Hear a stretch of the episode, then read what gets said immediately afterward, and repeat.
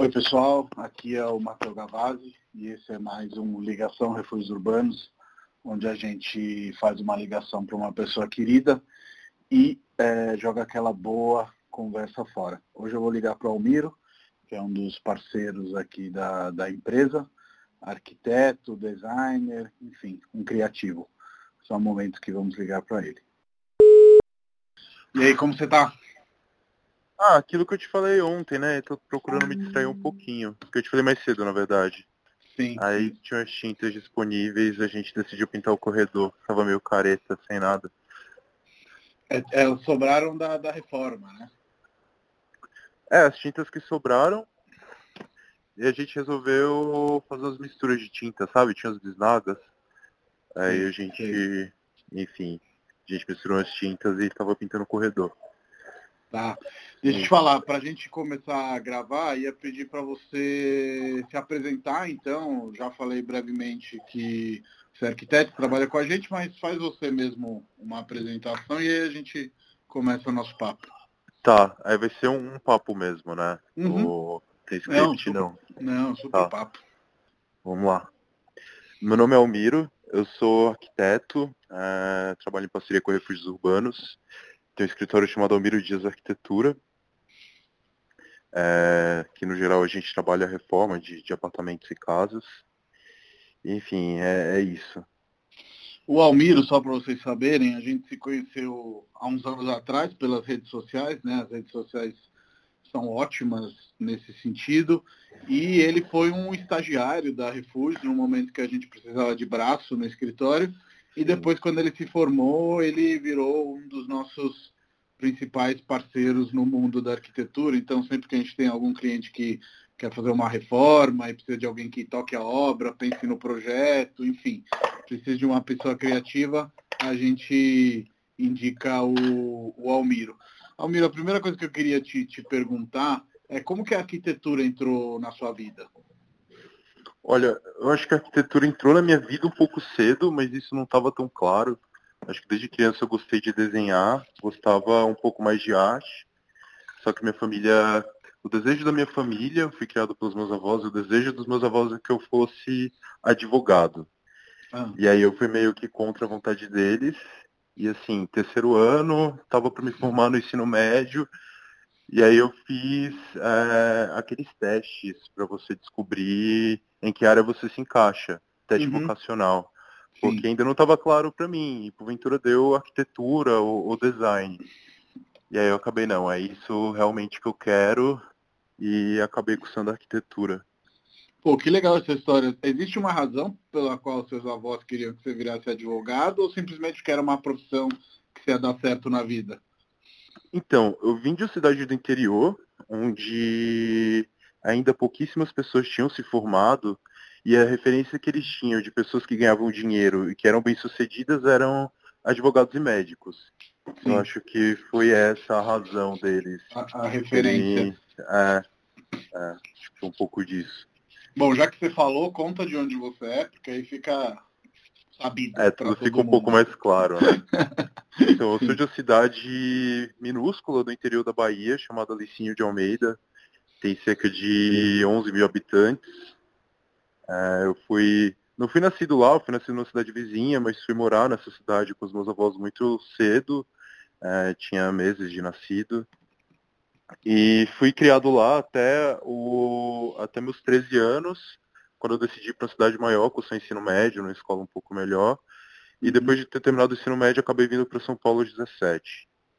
Que Você veio para São Paulo para estudar arquitetura, né? É, eu, eu consegui uma bolsa para cursar arquitetura aqui e acabei vindo com a cara e a coragem, assim. Uhum. Eu não tinha muitas referências de São Paulo antes. É, tinha vindo passear aqui, eu tinha quatro anos de idade. Então não Sim. sabia como era a vida numa cidade grande, sabe? Como São Paulo. E fui Você me descobrindo, conta assim, sempre que, que, que a sua tia te falava de São Paulo, né? Que você tinha umas referências, umas Sim. fotos. Essa história é É. muito linda. Você quer, você quer comentar um pouquinho? Então, eu tenho uma tia que mora aqui em São Paulo, que é a Mariá, e logo que eu vim para São Paulo, eu fui morar com ela. E ela, minha mãe também morou aqui por um tempo, E sempre que eles iam para Bahia para fazer, pra, enfim, visitar meus avós, é, eles mostravam fotos e contavam como era a vida aqui, isso sempre me fascinou muito, sabe? Uhum. E aí quando eu fui, quando, quando eu fui crescendo na adolescência, que você começa a ter um apreço maior pela música, etc. Todas as bandas que eu gostava faziam shows em São Paulo. Então tudo que eu gostava acabava acontecendo por aqui. Então fui nascendo esse desejo, sabe? Também um pouco Sim. de morar aqui, mas eu não tinha muita referência como era realmente morar, só via as coisas boas. E aí, questão de distância, por exemplo, eu fiz faculdade em Santo André, que é a cidade do ABC Paulista. Sim. E eu cheguei e comecei morando como eu tinha Interlagos, porque uhum. ainda não uhum. tinha trabalho, enfim, precisava ter uma base. Então Sim. acabava sendo duas horas de distância, que eu percorria todo dia, duas horas para ir, duas horas para voltar para cursar a faculdade. Sim. Mas enfim, os desafios da vida que depois de um tempo a gente acaba superando, né? Depois de e como foi, como ah. foi esse impacto de uma cidade pequena, né, como Licínio de Almeida, no interior da Bahia, para uma megalópole como São Paulo, inclusive se deslocando entre Interlagos e Santo André, imagino nessas duas horas, especialmente no início, você devia estar assim olhando pela janela como um ET, assim, entre aspas, né? Descobrindo tudo. Sim, tudo, tudo me fascinava, Matheus. É, por exemplo, eu pegava o ônibus de duas horas uhum. e olhar os prédios, olhar as pessoas todas na, na correria, porque numa cidade pequena é, é, tudo meio parado. As pessoas trabalham, as pessoas levam a vida, mas tudo é num, num ritmo completamente diferente. É, acho que uma das maiores diferenças que, que eu notei são das pessoas mesmo. Como as pessoas se tratam. Porque na Bahia é uma coisa de praticamente toda semana você vê as mesmas pessoas, e se porventura você deixa de ver a pessoa por uma semana, você já acha que ela está doente, você vai fazer uma visita, tem um, tem um cuidado maior. Aqui Sim. as pessoas acabam vivendo suas vidas, cada um é, em, em, seu apartamento, em sua casa, e no início é uma coisa que me fazia falta, é, esse, esse cuidado, sabe, com as pessoas, Sim. essa proximidade. E aqui no início uh, era tudo um pouco distante, porque eu não tinha amigos, eu só tinha minha tia. Uhum. E aí depois de um tempo você vai criando amizade e você começa a ficar próximo de, de, de, algumas pessoas, você vai fazendo seu ciclo. E isso passa depois do tempo também. Você percebe que os paulistanos não são tão frios quanto Sim. se parece à, à primeira vista, sabe? Mas você sabe é, que quando eu cheguei em São Paulo, de Roma, né? Você conhece a minha história e tudo mais, mas uhum. quem está ouvindo, é, eu tive exatamente esse mesmo insight de como, tipo, todo mundo tinha uma direção, ia para algum lugar e eu lá perdido, sabe? Tipo, o que, que eu faço? todo mundo parece que está muito claro para onde vai, o que faz, o que vai fazer, o que não vai fazer. E para quem uhum. chega numa cidade tão, tão enlouquecida, né? É, é, estranho mesmo, né? Você se sente deslocado. Eu acho que aquela música do, do Chico morreu na contramão atrapalhando o trânsito vem a calhar, né? É, um pouco isso. Sim. E eu acho que foi uma das coisas que mais me, me, me impactaram. E aí, sobre essa mudança de uma cidade pequena para cidade grande, tem um, um, uma lembrança que mais me impacta, assim, foi quando. E que eu guardo isso com muito carinho, sabe? E uhum. foi a uhum. primeira vez que eu fui à Avenida Paulista. Que quando eu estava saindo do metrô, e aí você vai subindo escada rolante, vão subindo aqueles prédios assim, enormes. É, é uma coisa que eu guardo com muito carinho, porque é uma coisa que me fascinou muito, sabe? E aí esse era, era realmente isso, a megalópole que eu estava imaginando. Eu morava numa região praticamente dominada por casas, Interlagos. Eu ia para um caminho até o ABC, mas eram vamos colocar prédios comuns, sabe? Lançamentos novos me fascinava porque era uma coisa diferente, mas não era não aquela coisa que, que eu guardava. É, é, não é uma coisa que eu guardava. Mas quando eu cheguei na Paulista, por exemplo, e todos aqueles prédios, aquela avenida larga, e logo de cara eu vi o MASP, assim, acho que foi uma das coisas que mais, mais me marcaram e eu guardo com muito carinho essa lembrança, assim. Sim. É curioso que a Avenida Paulista, por mais que ela seja uma avenida mesmo, né?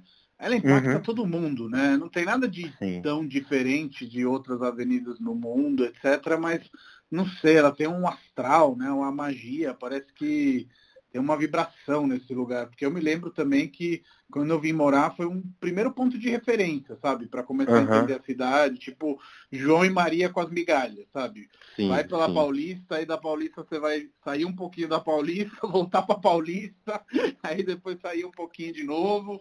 É muito uhum. louco assim a, a vibração dessa rua, né? Sim, sim. E quando a gente chegou, ainda ela não era utilizada como é hoje, né? Aos finais de semana, que dá para para passear e etc e tal, não, ela não era fechada para carro. Né? Não, não era fechada. Não era fechada. E hoje.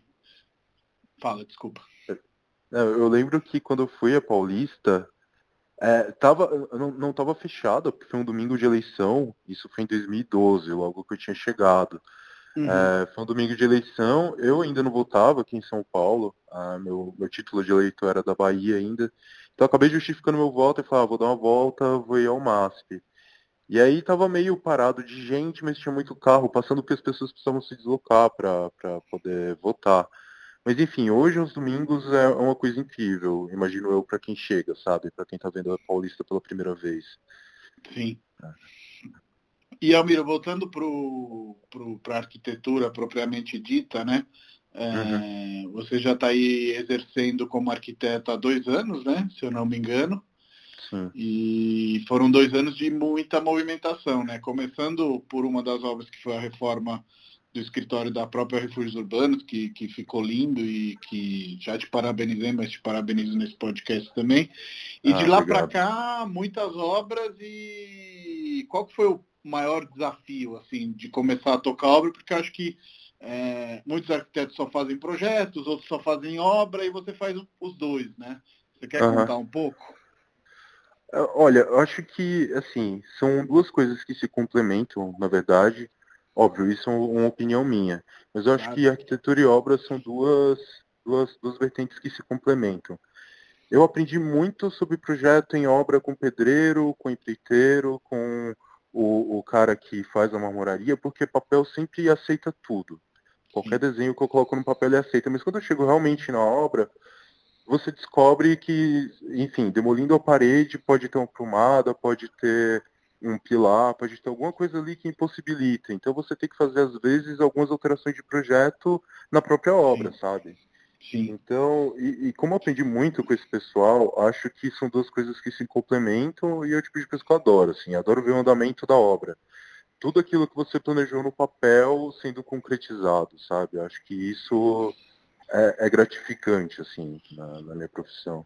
E o cliente, ele, ele tem esse jogo de cintura quando de repente aparece um pilar e aí de repente você tem que ter, tem que ter também jogo de, de cintura e criar uma solução inovadora? Como que é quando, por exemplo, tem um caso desses? Por exemplo, quando tem um pilar, não tem muito o que ser feito no sentido de que ele é um elemento estrutural do prédio, a gente não pode tirar ele. Uhum. Então a gente precisa se adaptar às. A, a, ter ideias novas, sabe? É, às vezes são, a grande maioria das vezes são coisas pequenas, tipo, ah, a gente descobre uma prumada no canto do banheiro, onde a gente queria que morresse a bancada alinhada a 90 graus. A gente tem que fazer algumas modificações, na grande maioria das vezes, mas são alterações simples, sabe? Mas, por exemplo, eu tô com a obra agora que a gente descobriu um pilar, que ele tem dois metros e fica na sala. A gente pretende abrir a sala com quatro e não vai dar. Então a gente teve de modificar todo o layout, diminuir o máximo o banheiro para a gente ganhar mais corredor e tentar integrar, apesar de ter uma parede, vai ser um escritório e um ambiente integrado, sabe? Com, com a cozinha no geral. Então vão ser duas salas separadas. A gente vai acabar tendo a sala de TV, que antes estava tudo junto. A gente acabou separando um pouco, mas ao mesmo tempo tendo tudo isso integrado. E ao invés de a gente criar uma outra parede para fechar esse ambiente, a gente vai colocar aquelas pontas de enrolar, sabe, de loja. Sim, sim. Que aí, em, certo, em determinado momento, vai acabar sendo um quarto para os pais da cliente quando eles vierem do interior para São Paulo. E a grande maioria das vezes que ela vai estar sozinha vai ser um escritório barra sala de TV que vai ter integrado, de certa forma, com a sala e com a cozinha. É... E aí é demanda, isso, demanda de você um esforço maior, né? De, de, de chegar com uma solução que mantenha o entusiasmo do cliente, né? Porque sim, provavelmente sim. nessa questão de, de abrir tudo e não poder mais abrir tudo, criar essas novas soluções e com essa porta de enrolar e tudo mais, tipo, agregou na obra, né? Era uma coisa simples, entre aspas, que era tirar uma parede, e agora uhum. virou uma coisa mais, mais complexa, porém ao gosto do cliente, né? Mas, por exemplo, a cliente, ela adorou. No, no começo, óbvio, ela ficou frustrada porque tinha apresentado todo o material para ela, 3D, imagem, ela tinha adorado, queria que fosse daquele jeito. E quando a gente começou a demolir a obra, é, ela descobriu que teria um pilar ali, ela ficou frustrada no começo, mas quando a gente sentou para discutir o segundo layout, ela já mudou. Não, eu gosto muito da porta de enrolar, eu acho que combina super com o apartamento, eu acho que com o espaço que a gente ganha aqui vai funcionar super para mim. Ela acabou preferindo a segunda opção, é, por incrível que pareça. Então ela gostou e está feliz agora com essa solução que a gente conseguiu pro apartamento dela, pro layout. Bacana. E Almiro, em tempos aí de quarentena, né? A gente está gravando agora durante a primeira semana de, de isolamento é, aqui no Brasil. É, uhum. Como que é trabalhar os projetos em home office? É mais difícil? Você estabeleceu um cantinho aí? Tem alguma dica? Então, acho que a dica que eu tenho é uh, você tentar manter uma rotina do tipo, se eu acordo às 6 horas todo dia, tomo banho e vou para o escritório, acorde às 6 horas, tome banho, mas vá para a mesa. Aquela uhum. mesa é seu espaço de trabalho. Acho que é tentar manter um pouco a rotina, assim, porque se você acorda de pijama, vai sentar na frente do computador, acho que vai ficar uma. Acho que é uma coisa meio do subconsciente, sabe? Você vai sentir Sim, um pouco o que você tem em casa. E aí eu acho que é muito mais fácil de você se distrair. Então sim, é isso eu que eu concordo sugiro. Plenamente.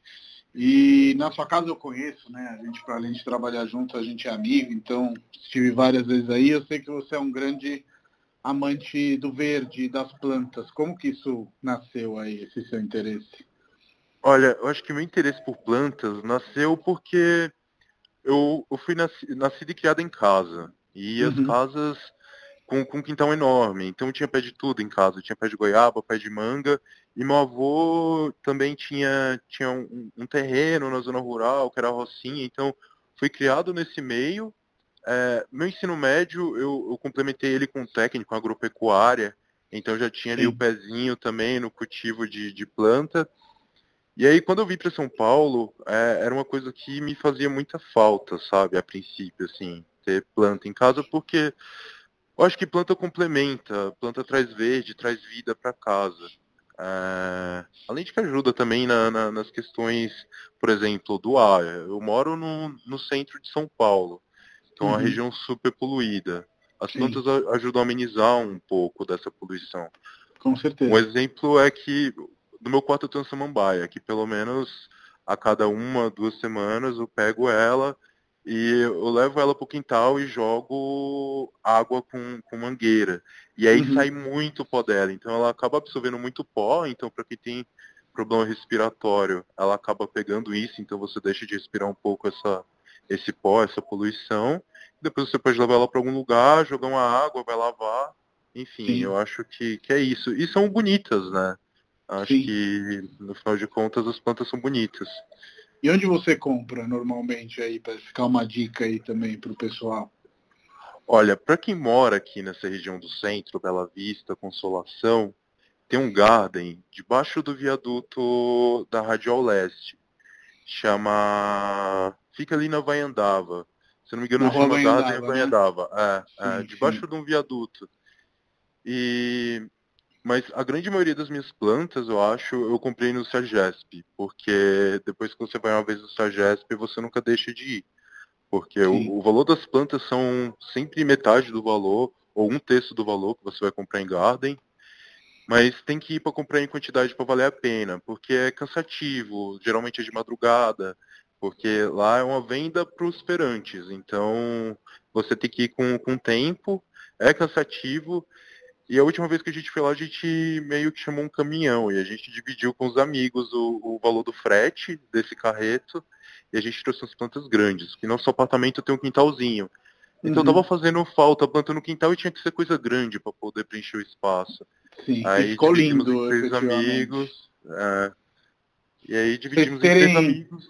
Ah, pode vocês terem uma ideia de como o Almiro gosta de planta, ele contratou um caminhão a última vez.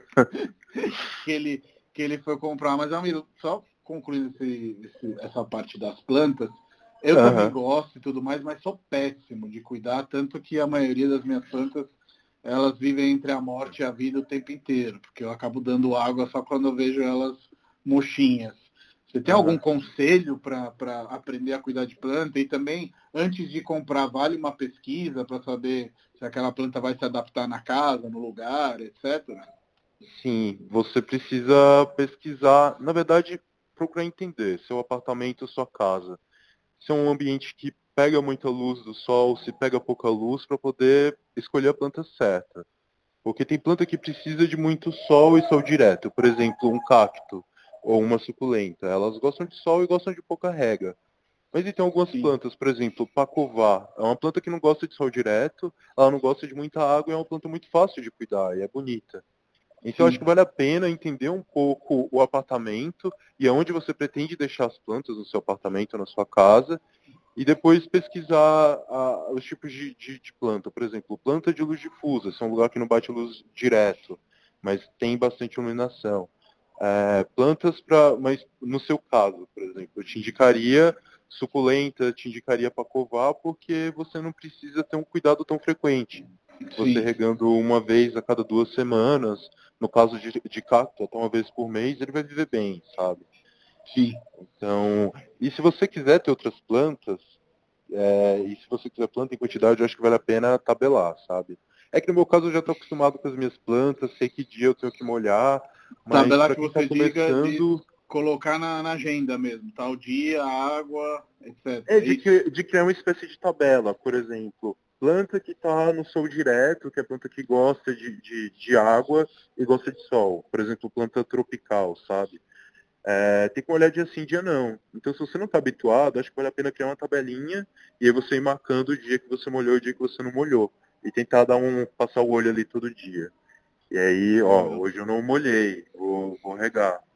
É, criar, criar método. E eu acho que depois de um tempo já, já vira automático, sabe? E você dá assessoria também nos seus projetos para os clientes sobre plantas e etc. Ou não faz parte aí dos seus trabalhos? Não, faz parte sim. Eu fico muito feliz quando o cliente vira para mim e fala que quer escolher planta. É... Eu sempre dou essa assessoria para os clientes no sentido de onde você quer ter planta, ou então, olha, eu acho que ali fica bacana uma planta assim. E às vezes eu falo o nome e a pessoa não faz ideia do que é, porque a pessoa também está começando agora, sabe? Uhum, é... Aí eu mostro foto, ah, eu já vi essa planta não sei aonde, na casa da minha avó tinha essa planta, acho linda, e aí acaba colocando. E aí indico de compra, às vezes eu, eu vou até com cliente para poder comprar a planta.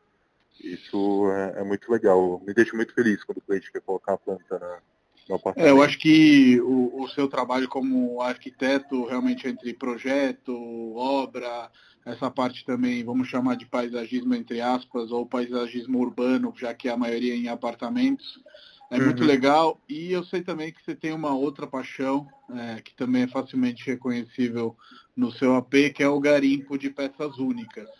Como que Sim. isso nasceu? Isso nasceu, acho que mais pela falta de, de dinheiro. Eu fui, é, fui morar sozinho a princípio uhum. e comprar coisas novas é, eram caras e, enfim, era estagiário ainda, não tinha como comprar tudo novo de uma vez. Sim. Então comecei a pesquisar garimpo e, e fui morar no Bexiga. Tem uma, uma feira de, de garimpo na Praça do Orione que acontece todo domingo. Sim. E quando eu descobri, eu falei, não, vou lá dar um pulo, enfim. Tem uma parte que é um pouco mais cara, que já são as peças, as peças restauradas, etc. Mas tem um pessoal que acaba colocando um monte de coisa na calçada e tem muita coisa legal. Às vezes são coisa suja, então tem que ter um olhar. Um olhar, claro. primeiro olhar, eu acho que é onde isso vai caber na minha casa. Né? Sair comprando qualquer peça.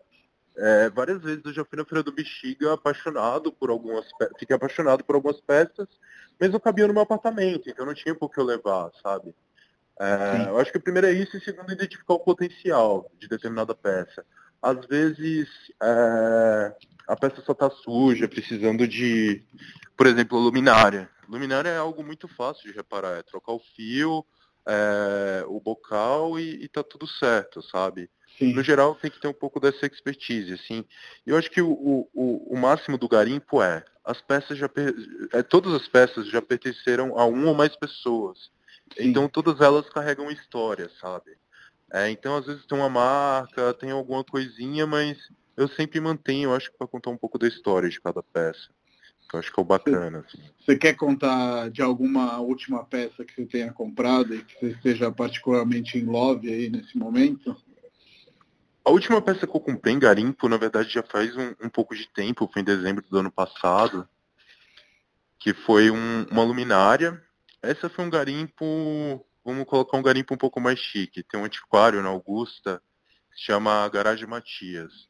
Uhum. E aí eu descobri lá, um dia voltando da academia, estava aberto 10 horas da noite. Então a garagem mesmo de um prédio. E acabei entrando para conhecer, estava lá bazar de antiguidade eu acabei pegando luminária articulada, meio do começo dos anos 70, que tem a base de mármore Carrara, assim. Uma Sim. peça que eu gosto muito. É, o Matias ele sempre dá um, uma geral nas peças, então raramente você vai pegar alguma peça para fazer alguma coisa. Ele sempre vai lá, troca bocal, troca interruptor, troca fiação, e o Matias, ele não, não, restaura, ele não acaba pintando de novo as peças. Ele mantém a, um pouco da história. Ele fala, não, fica a critério do cliente. Por exemplo, você gosta das marcas da história. Quem não quiser, vai lá e pinta, sabe? Mas eu acho que o bacana do garimpo é isso. Aí tem essa luminária anos 70, que apesar de ser um garimpo um pouco mais chique, que já, já passou por uma triagem antes de eu, de eu sim, sim. pegar essa peça, é, continua sendo uma peça barata. Nunca que eu compraria uma peça dessa nova numa loja pro valor que eu paguei nele. E assim, uhum. é, paguei coisa de, sei lá, 50 reais. E é o tipo de peça que tem um acabamento melhor, tem uma história, tem um design bacana. E se ajuda também o cara que faz essa triagem, né? Porque afinal Sim. de contas, se não tivesse o Matias, provavelmente elas estariam no lixo. Ou, enfim, Provavelmente. É, é. Não necessariamente sendo revalorizadas. E tem alguma outra loja, tipo a Garagem Matias, que, que, que você indique? Eu lembro de algumas lá no Bexiga para luminárias também, que são, que são bem bacanas. Enfim, tem algum segredo aí que você pode desvendar? Olha, o Bexiga tem bastante coisa. É que, a, a princípio, tem loja que nem tem nome. É um galpão que você entra, você sempre vai entrando. Aí tem as etiquetas com preço. E eu já sei o que é legal e o que não é, mas se eu não me engano, o nome da rua a Rua Rui Barbosa, tem uns, uns galpões ali que é, são várias pessoas, cada um acaba montando a mesa e acabam colocando as coisas à venda. Uhum. É, mas no geral, eu acho que o Bexiga é o lugar que eu mais tenho familiaridade, que eu mais acabo comprando as peças. Porque eu, eu sugeria que o, o Matias, é, porque ele ainda cobra um valor que eu considero justo por peça de antiquário. Acho que agora, com, com a onda do Santa Cecílias e essa, essa retomada do garimpo, o garimpo tem ficado caro. Sim, e sim. Tem, tem, tem lojas que vendem garimpo tipo, a preço de coisas absurdas, assim. Então o Matias, acho que ele cobra um bom valor. Eu acho que vale a pena você garimpar também, você procurar a coisinha do que ir numa loja que já está tudo lindo, maravilhoso, você vai pagar Sim. uma fortuna. Sim. Você faz na internet também ou só ao vivo e a cores? Então, no geral, eu costumo fazer só ao vivo, mas já fiz na internet para cliente. Ah, Teve, é, por exemplo, tem uma obra que eu fiz no edifício Planalto, que a cliente, que, que eu, eu, acredito que eu posso falar o nome dela aqui, que é a Marcela. A Sim, Marcela é uma cliente um... muito. Ela fez um vídeo com a gente, então não é segredo, pode, pode falar assim. É, então, a Marcela é uma cliente muito querida, assim, que ela me escuta muito. E quando ela chegou até mim com um brief do, do que ela queria do projeto, eu comecei a conceber o projeto e, porventura, eu estava procurando alguma outra coisa que não era campainha no Mercado Livre e porventura caí numa campainha antiga de escola, que tem aqueles discos de latão. E eu falei, Sim. vai combinar super com o apartamento dela, um pouco o que ela quer. Mandei o um link para ela. Falei, Marcelo, o que você acha da gente trocar a campainha do seu apartamento e colocar essa daqui? Ela, ai, Miro, adorei, vamos. E ela comprou, três dias depois estava na obra e a gente instalou, sabe? Acho Legal. que foi um tipo de garimpo virtual, assim. Eu acabei nunca fazendo para mim, mas eu sei que tem um monte de loja e principalmente leilão online. Sim, é, sim. Mas acabei Mercado nessa... Livre da vida, etc. Né? Sim, sim. E tem muita coisa legal ainda. E com preço super justo. Sim. Mir, hoje eu vi no, nos seus stories que você estava, está, né, finalizando, está pintando aí a, a, a, parede do seu apartamento. E eu queria que você falasse um pouco de, de como dá para transformar um apartamento em lar, mesmo ele sendo alugado, né? Porque muitas uhum. vezes quando a gente aluga um apartamento, a gente fala, putz, não é meu, não vou gastar, não sei o quê. E você e a Karen, sua namorada, vocês moram juntos e tudo mais. Quando vocês alugaram esse apartamento, vocês fizeram um extreme makeover, né? Sem Sim. gastar horrores, mas que ficou incrível, assim. É, no, no geral, uh, eu acho que para um apartamento alugado, tudo se resolve com tinta, assim. Eu acho que, apesar de ser um apartamento alugado, eu não vou deixar com as paredes brancas e. Porque a, o, o seu apartamento é sua casa, onde você tem que sentir. É seu refúgio, né? Você sim, tem que sim. se sentir bem. E eu acho que seu lar tem que ter sua cara. Então, como a gente faz para deixar um apartamento que não é nosso sem gastar muito é, com a nossa cara? Eu acho que é, é tinta. Por exemplo, é, eu moro num prédio dos anos 40 que a gente decidiu pintar todas as portas de verde pastel. E eu acho que uhum. ficou muito legal, assim. Na verdade, Sim. a gente até arriscou um pouco. A gente perguntou pro, pro, para quem estava alugando o apartamento, é, para os proprietários, ah, então a gente pode fazer umas melhorias no apartamento, porque tinha elétrica para fazer, etc. E aí, nesse caso, eu acabei investindo um pouco mais, porque a gente paga um pouco menos de aluguel, então acho que valeu a pena o investimento. Então a gente fez elétrica e eu acabei descascando a parede e descobri tijolinho, sabe? Que a gente uhum. pintou de branco depois. Eu não sei como vai ser quando eu tiver de entrar no apartamento, se eu vou ter que rebocar de novo a parede e pintar ou não. Mas por hora tá lindo e eu acho que se lá na frente eu tiver de fazer isso, acho que vai valer a pena, sabe? Porque é uma Sim, coisa que eu sempre dia -dia, olho. Ah, é, te, sempre te olho e me deixa conforto feliz. emocional, né? Exatamente. Isso, isso. É.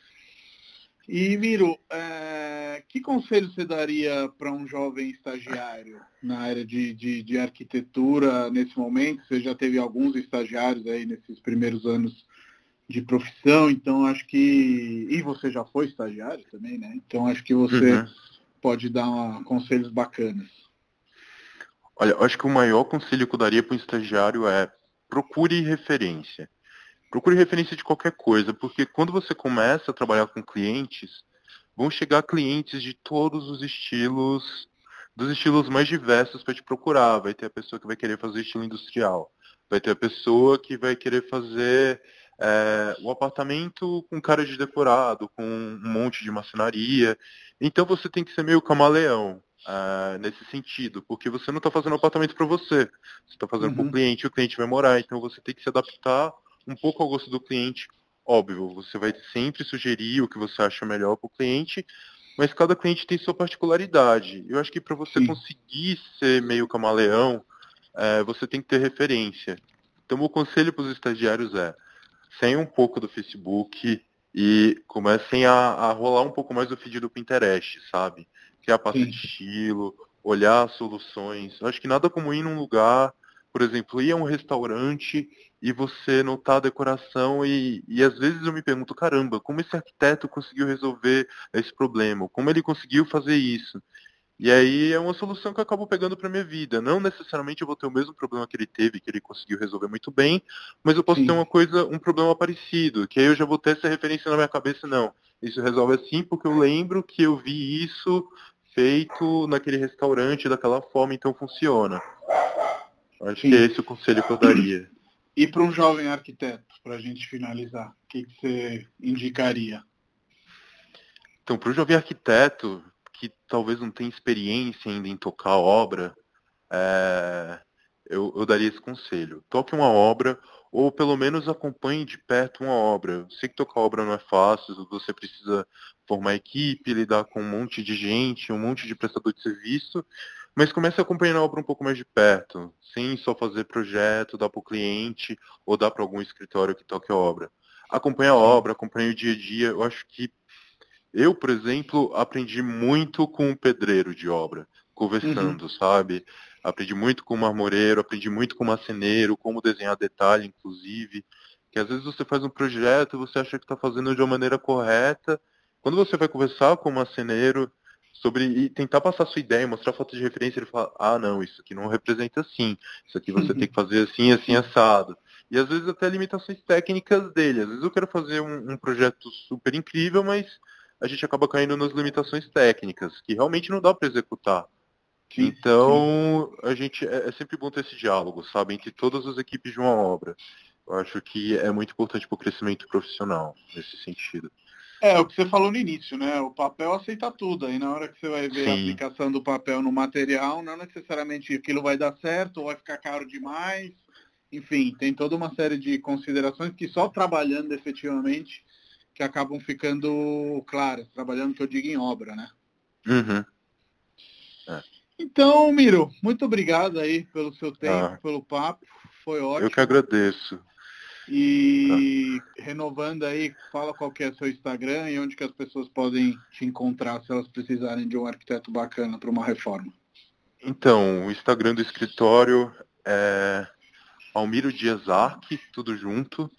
Uhum. E tem o site também que tem as fotos das últimas obras, que é, é almirodias.arc.br. Legal. Pessoal, eu indico demais o Almiro, porque mesmo a gente se conhecendo há pouco tempo, três anos e alguma coisa, ele cresceu, aspas, cresceu do meu lado no sentido de maturidade profissional. Vi ele, sei do empenho que ele, que ele tem nas obras. Então, se precisarem de verdade de, de um arquiteto, podem contar com o Almiro. E, de novo, Miro, muito obrigado aí pelo papo. Ah, obrigado, Matheus, pela ligação. Tá. Valeu, um abração. Um abraço. tchau. tchau. tchau.